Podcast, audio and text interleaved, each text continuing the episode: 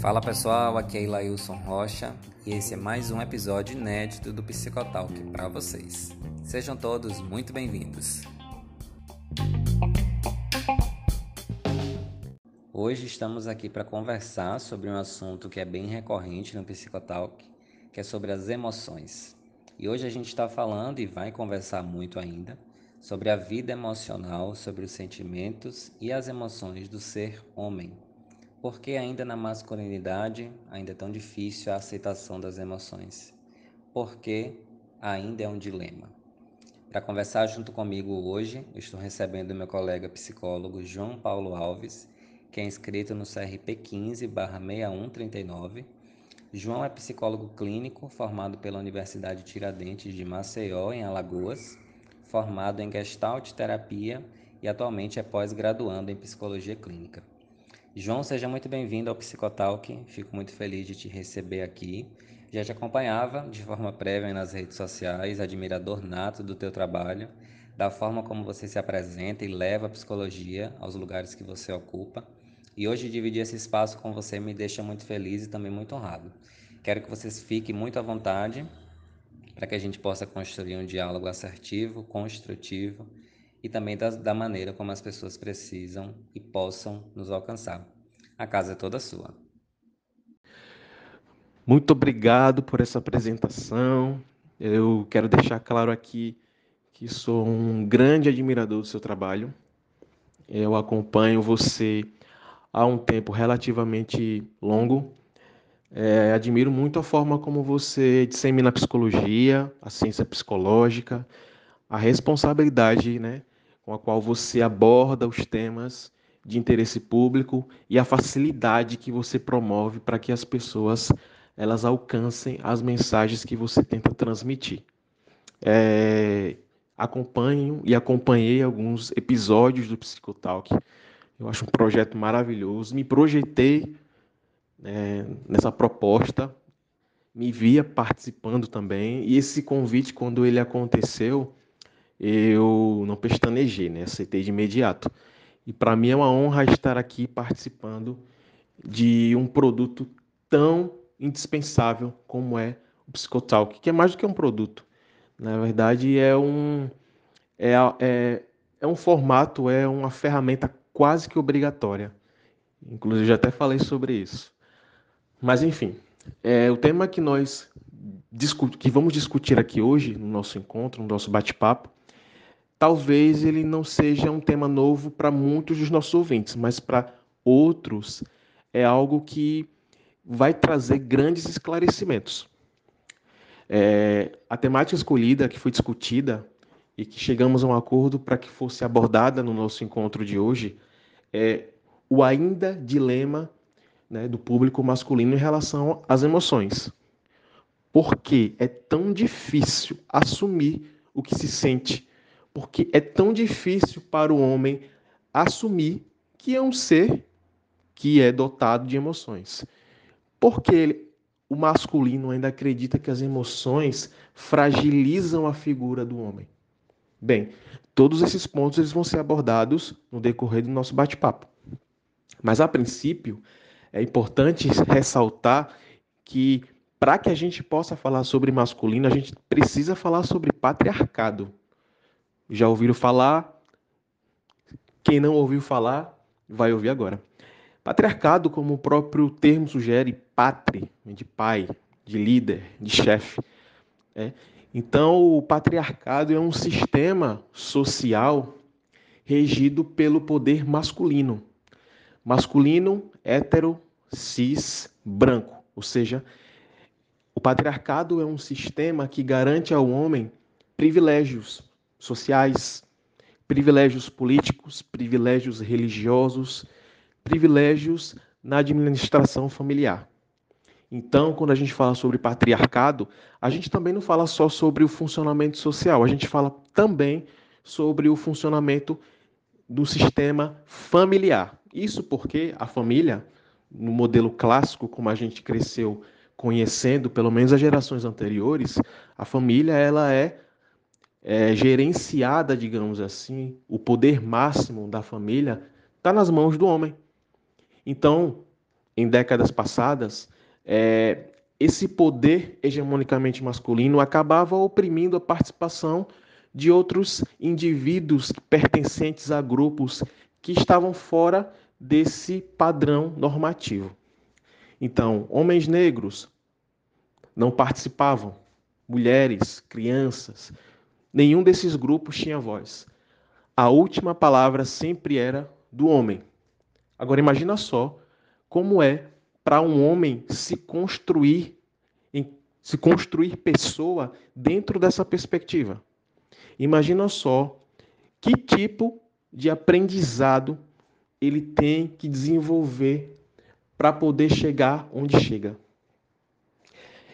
Que exemplos, a partir desse, desse modelo, ele acaba introjetando na construção da personalidade dele e que acaba sendo replicado nas gerações posteriores?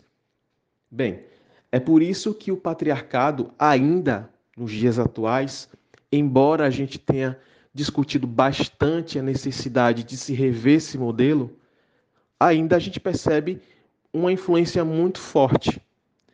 A gente percebe também que os movimentos eles estão agindo a todo vapor. A gente tem uma concepção diferente de família, de homem, mas a gente também percebe que há uma resistência muito grande né, desse sistema de reconhecer que no mundo atual não há mais espaço para segregação.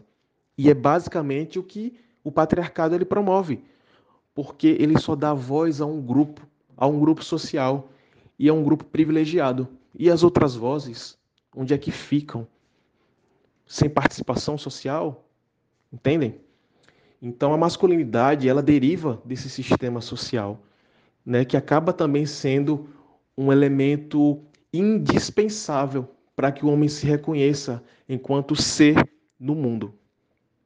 A masculinidade, por exemplo, a gente pode entender a masculinidade como um conjunto de regras que delimitam ao homem ou delegam ao homem o que ele pode ser ou não e o que ele pode fazer ou não. E tudo que se desvia desse sistema desse código faz com que o homem seja recebido com estranheza pela sociedade. Então, imagina só. A gente pensa o homem como um indivíduo que age de uma forma tal. E se ele não consegue dar essas respostas que a gente aprendeu que um homem precisa dar? Como é que a, como é que a sociedade recebe esse homem? Claro que ela vai estranhar, claro que ela não vai acolher da forma como ele merece. Então, há grande necessidade de se falar sobre masculinidade dá justamente por isso. Porque o patriarcado cria um, uma visão de masculino adoecedora. E nos tempos atuais, a gente mais do que nunca, falando sobre saúde mental, principalmente no mês de janeiro, que é o janeiro branco, a gente precisa mais do que nunca se focar na saúde mental do público masculino, que, querendo ou não, ainda hoje é muito negligenciada. João, é deveras muito importante isso que você acabou de fazer, né? Contextualizar masculinidade com patriarcado, porque não tem como a gente falar do que a gente chama de sociedade contemporânea sem a gente compreender e entender, né? As consequências e a, a, os impactos, inclusive, que o patriarcado ele causa em sociedade independente de gerações. Porque até essa geração que está chegando agora, ainda é fruto, inclusive, desse patriarcado que ele é sócio-histórico, né? Então, parabéns por esse, esse olhar que você teve, né, sobre isso, porque, inclusive, nos faz pensar sobre masculinidades. E é assim que eu quero me referir a partir de então, né? Masculinidade no plural. É, além de uma obrigação, inclusive por contextos sociais, eu acho que isso aqui também é uma oportunidade da gente motivar é, as outras pessoas no sentido de incluir socialmente e principalmente desconstruir e descristalizar muitas das ideias equivocadas do que seja ser homem, do que seja ser másculo, do que seja ser masculino, né? Então, a partir de então, eu vou tratar como masculinidades no plural e eu quero que vocês compreendam exatamente meu intuito assim ao fazer, tá? E quando a gente fala, João, desse patriarcado que oprime, que machuca, que mata, inclusive, né, que violenta, que agride, a gente fala de uma masculinidade que ela sempre foi construída e embasada na fragilidade, né? Não tem como a gente falar da vitalidade do que seja ser homem, né, para a grande maioria das pessoas, sem considerar a fragilidade envolvida nisso. Porque o homem ele é criado, né, para ser forte o tempo inteiro, ele é criado para ser reprodutor nato, ele é criado para não chorar, ele é criado para não constituir as suas emoções, para passar por cima delas, né? E a gente fala de masculinidades que são frágeis, a gente vai chegar nesse ponto, né? Por isso que eu estou tocando logo nisso agora, porque em toda essa violência que é praticada pelo homem, essa identidade masculina ela é formada e compreendida pela violência que o homem pratica, né? Não tem como a gente falar é, e entender, passar assim do que seja essas novas formas de comunicar-se, né? Se a gente não fala das manifestações de violência que são descritas e podem ser observadas, inclusive, nesses elementos que são baseados numa sociedade que é patriarcal, inclusive. Então, por que existe a masculinidade frágil? Porque o ser homem sempre foi embasado na fragilidade de não poder usar cores específicas, de não poder chorar em público, de ter que ser obrigado a ter relações com diversas mulheres ao mesmo tempo para que se tenha prova do que seja ser masculino, né? Então, essa força que é embasada no que seja ser homem, entre aspas, sempre foi embasado, eu vejo dessa forma, nenhuma fragilidade é, emocional, afetiva e social também, né? Hoje a gente percebe que a masculinidade ela pode ser vista e ela é vista como uma incorporação de violência mesmo, e a violência como manifestação da masculinidade. Então, o que é que a gente fala e para quem, na verdade, né? A gente está falando quando a gente pensa em buscar essa virilidade quando a gente pensa em buscar sobre o controle sobre as mulheres, da reafirmação de superioridade do homem, né? Vingança, manutenção de prestígio, jogo de poder envolvido no ser masculino, defesa de honra, né? A demonstração de coragem, a preponderância sexual, o heterossexismo, inclusive, né? É, como, como modelos heteronormativos do que seja ser homem. É, o exercício de chefia, a gente vê muito isso no mercado de trabalho, e eu falando também como psicólogo organizacional. Então, essas manifestações, né, é, que eu faço questão de explicitar nesse primeiro momento, trazem com eles outros significados mais profundos, né, associados, claro, essa manutenção do patriarcado, né, de poder do homem, mas também sobre essa fragilidade que essa masculinidade sempre foi embasada. No ser forte, ao mesmo tempo em que a gente é tão frágil ao ponto de não compreender e de sequer poder viver as nossas emoções. O que, é que você acha sobre isso, João? Perfeitas colocações. Eu concordo com tudo que você falou a respeito da construção da masculinidade nesse princípio da fragilidade. Isso fica muito evidente, por exemplo, quando o homem assume uma postura hipervigilante em relação à forma como ele se comporta em determinadas situações, ambientes, com determinadas pessoas.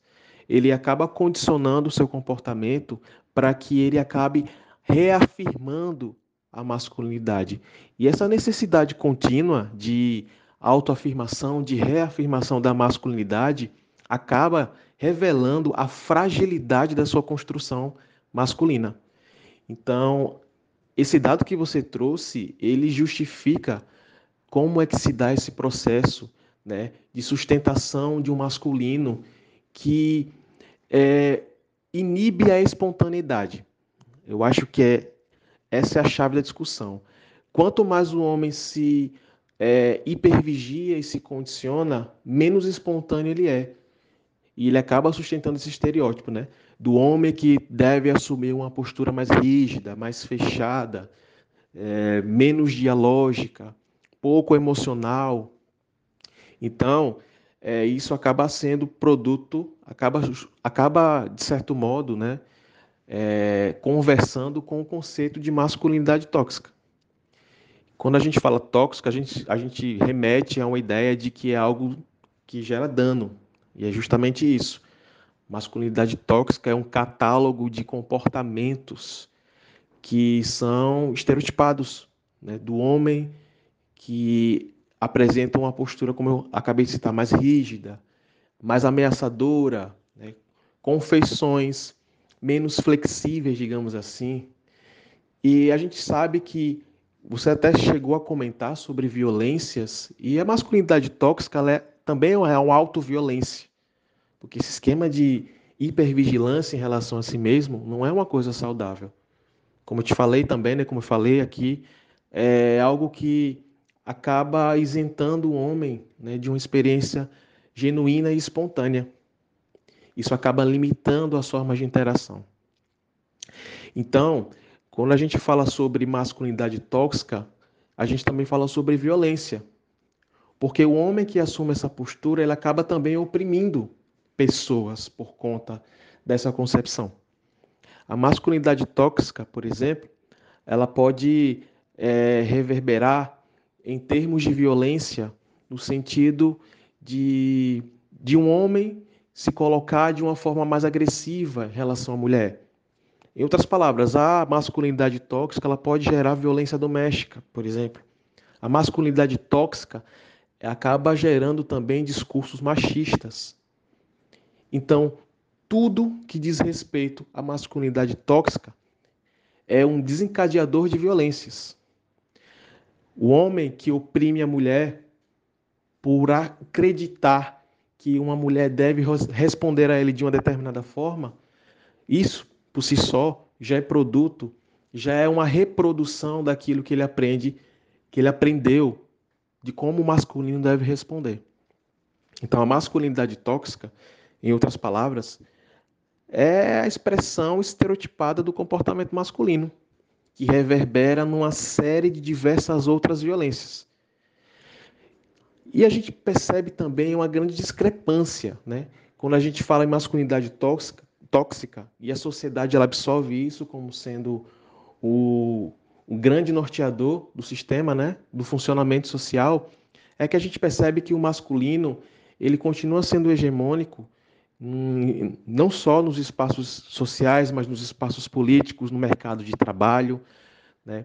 Para se ter uma ideia, por mais que as mulheres estejam inseridas atualmente no mercado de trabalho, elas ainda continuam ganhando menos, continuam tendo menos participação política. A gente percebe que a quantidade de mulheres inseridas no contexto político é muito inferior quando em comparação aos homens. Então, a masculinidade tóxica ela acaba também assumindo essas facetas. Ela acaba se sendo reproduzida em diversas esferas sociais. Então, é basicamente isso. É um sistema de autoviolência que gera diversas outras violências. Eu acho muito contundente, João, nesse momento em que você fala da masculinidade tóxica, também dá um abrir um parêntese sobre a opressão de gênero, né? E quando você fala dos salários que são maiores, das violências que são constituídas, né? É, essa opressão de gênero ela descreve muito bem a realidade a quais os homens eles têm possibilidade de alcançar os interesses dele, mediante o controle que é dado ao homem é, a submissão à opressão das mulheres e outras categorias ou grupos, inclusive, que por ele são comandados, né?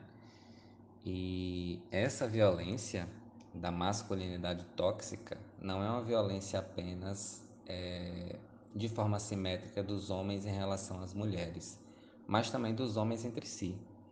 Eu acho que é muito importante que a gente fale sobre isso, porque o homem que ele tem e a gente vê, né, aí hoje, principalmente na era digital, muita informação acerca disso e as pessoas opinando sobre isso, né?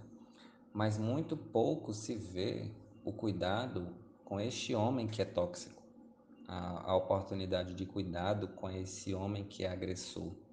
Quem cuida do agressor? Quem olha para o agressor? Este papo não é sobre defender agressão contra as mulheres inclusive ao menor sinal de violência denunciem, né? Mas é uma possibilidade da gente também cuidar desse homem que é agressor, porque ele também está em sofrimento, né? É...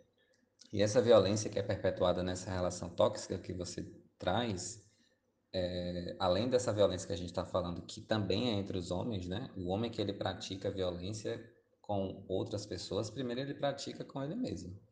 Você recusar suas emoções, você fingir que não sente, você engolir o choro quando você quer chorar, você não poder estar onde você quer estar, você não poder usar a roupa que você quer usar, você não poder namorar com quem você quer namorar, por conceitos de masculinidades equivocados, isso também é ser violento consigo mesmo, né? E aí me faz muito é, pensar em, uma, em, uma, em um ponto que é muito sobre a função social do ser homem, né? Muitas pessoas têm essa função social entre ser homem e estar homem. Qual é a diferença e qual é a relação disso daí, né? É, pelos exemplos que até em clínica, né, eu posso observar desde então, mas também na minha própria vida, enquanto indivíduo, né? Antes de ser psicólogo, eu sou uma pessoa, sou um homem que foi criado em diversos contextos inclusive machistas, né?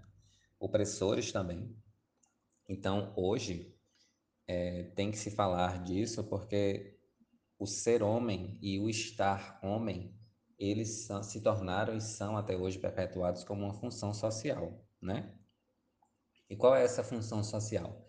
Justamente construída e mantida de forma dinâmica do que seja, teoricamente, entre aspas, ser homem. É, certa vez eu vi uma, uma mãe com o filho no supermercado e eles estavam ali é, fazendo suas compras e o menino, a criança, né, ele tinha no máximo de 6 para 7 anos, ele começou a dançar a música que estava passando na caixa de som né, do supermercado. Ele começou a fazer a coreografia, provavelmente ele já conhecia, ele já poderia ter assistido a, aos vídeos né, daquela música, ele começou a fazer a coreografia da música no corredor que eu estava que eles estavam também. E aí, automaticamente, qual foi a reação daquela mãe? Fulano de tal, seja homem. Isso não é coisa de homem. Seja homem. O ser homem, quando a gente deixa de ser quem a gente é, a gente não passa a ser homem, a gente passa a estar homem embasado em conceitos equivocados, construídos né, nisso tudo que a gente está falando, do que é ser homem por conta do patriarcado, né? E essa abordagem é uma violência também. É, nesse caso, é uma violência com aquela criança. É uma violência com o direito da subjetividade daquele menino escolher para ele o que é ser homem. Escolher, construir, identificar o que faça sentido para ele, dele poder ter o direito de escolha dele, porque é como você falou, às vezes essas crianças, elas reproduzem essas violências porque elas são criadas assim. Elas, na verdade, elas replicam o único modelo de exemplo que elas tiveram, né? Então, este ser entre ser e entre estar homem, eu acho que é importante trazer nesse momento também que isso é uma função social. Às vezes a gente não tem certos poderes, às vezes a gente não tem e às vezes não quer, inclusive, ocupar certos espaços.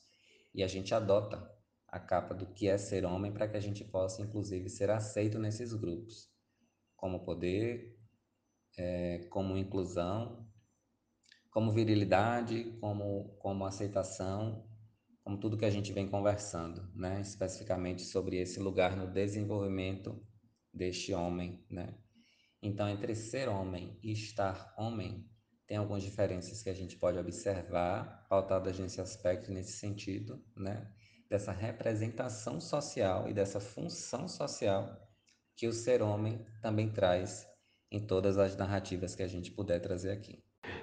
Inclusive, foi até bom você ter mencionado essa questão da violência do masculino sobre o masculino, que a gente observa, por exemplo, é, isso sendo replicado de geração em geração, quando a gente aprende dos nossos pais que homens se comportam de determinada forma. Né?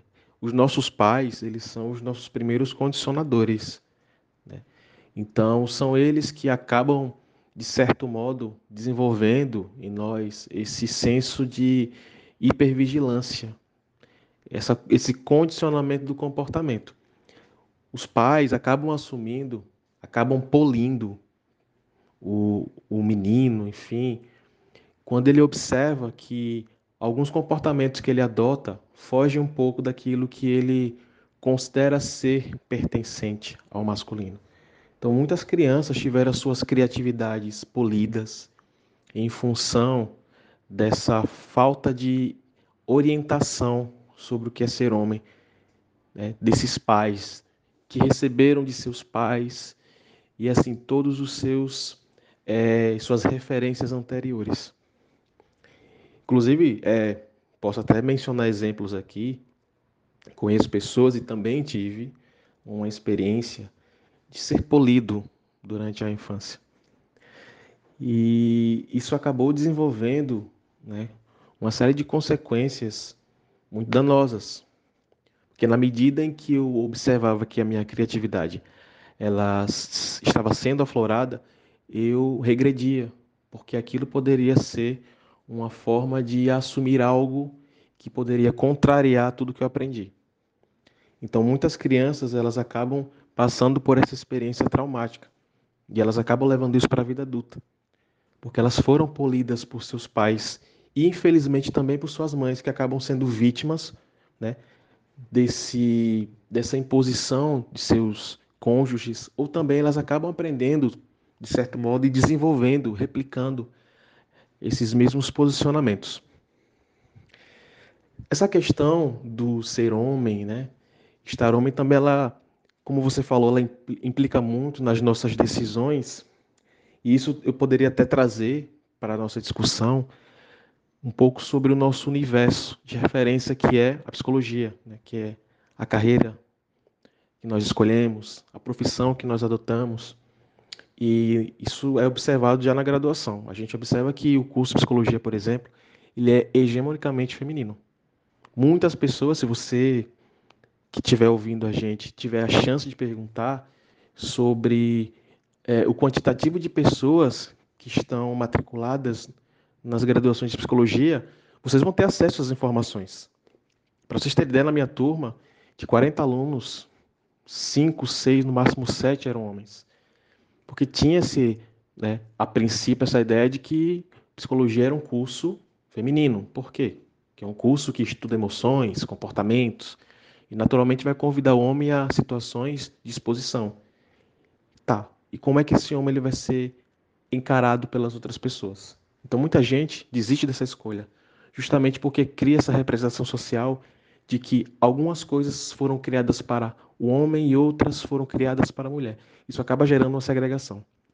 Talvez com essa possibilidade, talvez não, com toda certeza, com a possibilidade de estarmos debatendo sobre isso, e estarmos criando, de certo modo, condições para que esse novo masculino ele acabe ganhando mais força através dos nossos debates, né? debates também, inclusive, promovidos por outras ferramentas de acesso social.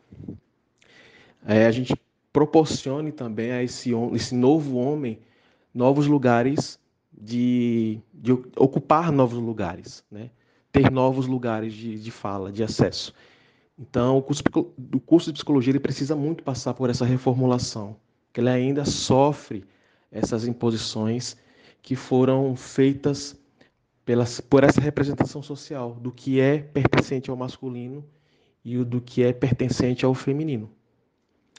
Então, é incrível como tudo isso que foi discutido por você também acaba tendo um, um peso muito significativo na hora em que homens vão fazer suas escolhas de carreira, por exemplo, as escolhas que eles vão fazer, de ambientes em que ele quer transitar, onde ele sabe que vai é, ter reconhecimento, vai ter outras figuras de referência, porque um homem é, ligado a essa masculinidade clássica, dentro do curso de psicologia, ele vai sentir o peixe fora d'água, entende? Então ele precisa, ele tem essa necessidade de transitar é, locais, espaços de referência onde ele, onde ele crie reconhecimento com outras figuras que dialogam com ele. Então, É, infelizmente, isso acaba acontecendo também dentro do universo das nossas escolhas profissionais, né, acadêmicas, enfim. Como esse bate-papo está sendo é, conduzido por dois psicólogos, nós achamos importante trazer esse dado sobre a masculinidade tóxica dentro da graduação de psicologia. Isso para que para ilustrar para vocês também é, o, o, modo como o homem é bitolado dentro desse binômio masculino e feminino, o que é do homem e o que é da mulher. Né? Curso masculino, curso feminino, enfim. E, mas em contrapartida, a gente está presenciando um fenômeno muito interessante, que é o surgimento de um homem que faz esse contraponto, que é um homem que entra no que a gente agora é, defende como masculinidades no plural, porque agora são vários modelos de homem, não mais aquele clássico, adoecedor, opressor, mas um tipo de homem que abraça, é um tipo de masculinidade que abraça todas as diferenças, que abraça a diversidade. É um homem que reconhece que existe uma diferença muito grande entre expressar as emoções e se considerar fraco. Entende que uma coisa não tem absolutamente nada a ver com a outra. Entende, inclusive, a importância de expressar as emoções no que diz respeito ao autocuidado. É, reconhece também que não existe só um espaço ou alguns espaços em que o homem possa transitar para se sentir homem, mas ele acredita que o homem ele pode estar lotado em qualquer espaço e se sentir confortável da forma que é. Estão vindo esses homens aí, estão surgindo esses homens que não aceitam mais que suas criatividades sejam polidas. Homens, inclusive, que estão ensinando aos seus pais como ser homens. Então, quando a gente fala sobre masculinidades no plural, a gente fala sobre esse novo modelo de homem que está se apropriando de um espaço que sempre foi dele, mas que sempre lhe foi negado. E essas gerações atuais, por exemplo, são a prova viva de que estamos é, caminhando em direção a um futuro promissor, onde falar sobre isso é, não vai ser mais tabu, onde a gente não precise, é, de certo modo, medir as palavras em determinadas situações ou ativar o nosso senso de hipervigilância para que nós não sejamos mal interpretados. A gente está caminhando em direção ao futuro onde masculinidade é sinônimo de liberdade. Perfeito que essa liberdade sirva para que a gente é, entenda as diversas formas de ser homem e de estar homem também, né? E você falando da graduação de psicologia, eu estava aqui pensando é, no que a grande maioria das pessoas denomina do que é o exercício de um psicólogo, que é cuidar dos outros, né? Que é cuidar das pessoas. E o sentido de cuidar de alguém é visto como uma prática feminina, é visto como algo fraterno, é visto como algo afetuoso, é visto como algo sentimental, como algo sensível, e todas essas características, de forma massiva, ainda são associadas ao ser mulher. E você falar isso é, sobre a grade, não, não a grade do curso, mas sobre as pessoas que buscam o curso, ou que deixam assim de buscar, né? É, revela exatamente o que ainda as pessoas acreditam é, sobre si mesmas, né? Em relação ao, a, aos homens que a gente vem conversando aqui. Porque o homem não pode cuidar de si? A gente, claro, teve está tendo alguns avanços grandiosos com isso, né? Hoje os homens se cuidam mais. Hoje os homens são mais se estão se permitindo, inclusive, ser mais vaidosos, entendem de si, não tem problema algum. Mas na, no famoso mas, né, ainda tem temos algumas questões envolvidas com isso. Porque a imagem do cuidar ainda é muito feminino, a imagem daquele que cuida ainda não é para o homem. E aí, como você diz, né, nesses contextos de existência do homem, O homem está entendendo que ele pode ser o que ele quiser, como ele quiser, da maneira que ele quiser, sem necessariamente passe uma masculinidade em pauta, né? Sem necessariamente essa masculinidade provada com a replicação de tantas violências que mais segregam do que afirmam. E isso em todas as esferas de sociedade, na vida afetiva, na vida social, na vida profissional, na vida acadêmica, né, como você também trouxe agora nesse final. E é, que fique o convite também né, para as pessoas que nos ouvem, que não são homens, para que essas pessoas também possam é, passar a partir de então mudar a forma como enxergam e como cobram dos homens. Porque, João, de nada adianta a gente estar aqui falando para homens e convidando esses homens a ter uma outra perspectiva e um outro olhar de acolhimento consigo mesmo, de mudança de comportamento, de mudança de ideias, se as pessoas que não são homens é, também não fazem o seu papel. Por que é que eu digo isso? Porque aquele que cobra do homem é, por ele ser homem também faz parte do problema, né? Aquela mulher que cobra do filho, seja homem, isso não é coisa de homem, né? Do exemplo que eu dei, também faz parte do problema. As amigas de homens que denotam atividades como ser do homem, o papel do homem, também fazem parte do problema.